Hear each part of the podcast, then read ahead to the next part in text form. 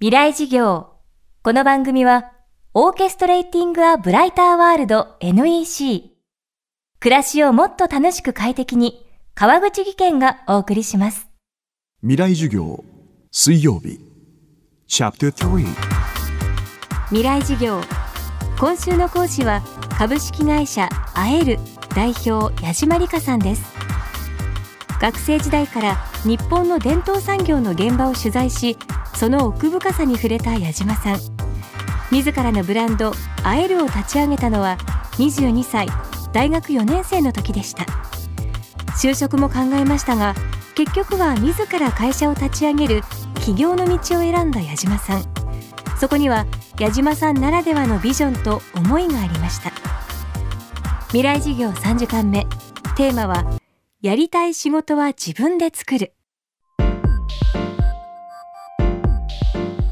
大学時代に自分の足でいろんなその各地を回って本当にたくさんの職人さんや地域の魅力に出会ってで私はやっぱり赤ちゃん子供たちにこういった日本を次世代につなぎたいなっていう思いがすごく強くなっていてでそういうジャーナリストになりたいなと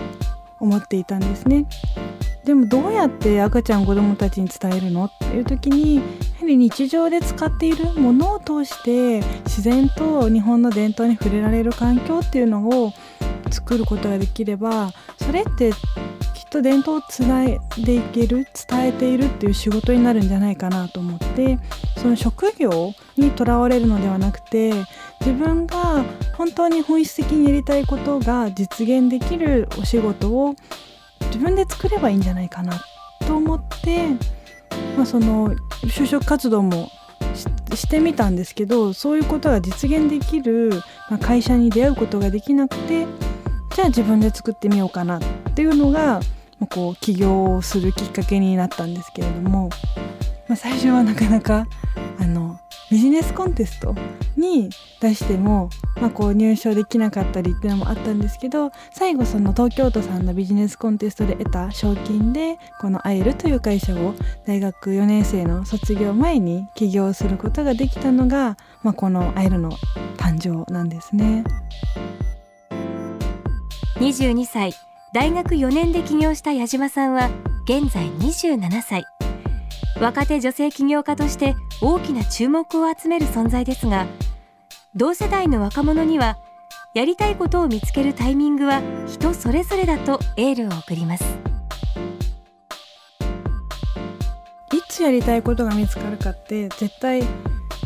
人によってタイミングが違うと思うんですよね。例えば20代で見つかる人もいれば30代で見つかる人もいるかもしれないしじゃあ60を過ぎて定年してから今までのその人生を振り返ってあこれが自分やりたかったことだっ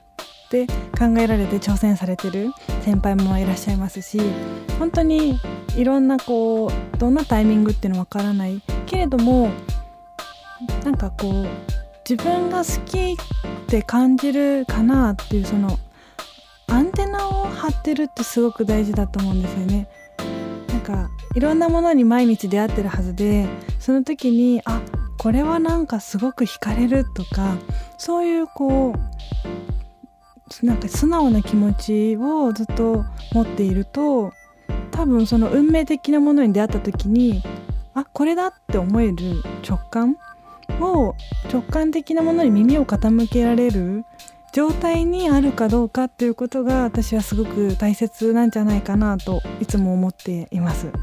だからあこれすごい好きかもしれないと思ってもいやそんなことはないってどこどこかで 自分で自分に言ってしまったらもしかしたら好きなものに出会っていてそれが一生の仕事になるかもしれないのに何かこう違う要素でそんなことはないって思ってしまうと出会ってるのに出会えないっていうことが起きるんじゃないかなと思うんですよね。だから私もジャーナリストになりたかったのになんで起業家になってるのって多分あの思うんですよ。でもあ私がやりたかったことは別にジャーナリストって仕事ではなくてなんか自分があこれ好きだなと思ったものこれは本当に大切だから伝えなきゃと思ったことを自分らしく伝えられる仕事だったら多分ずっと続けられるんだろうなと思ってだから自分のやりたいことの本質にどちらかというと耳を傾けてそれがどんなこう職業や表し方であってもすっと多分受け入れられたのは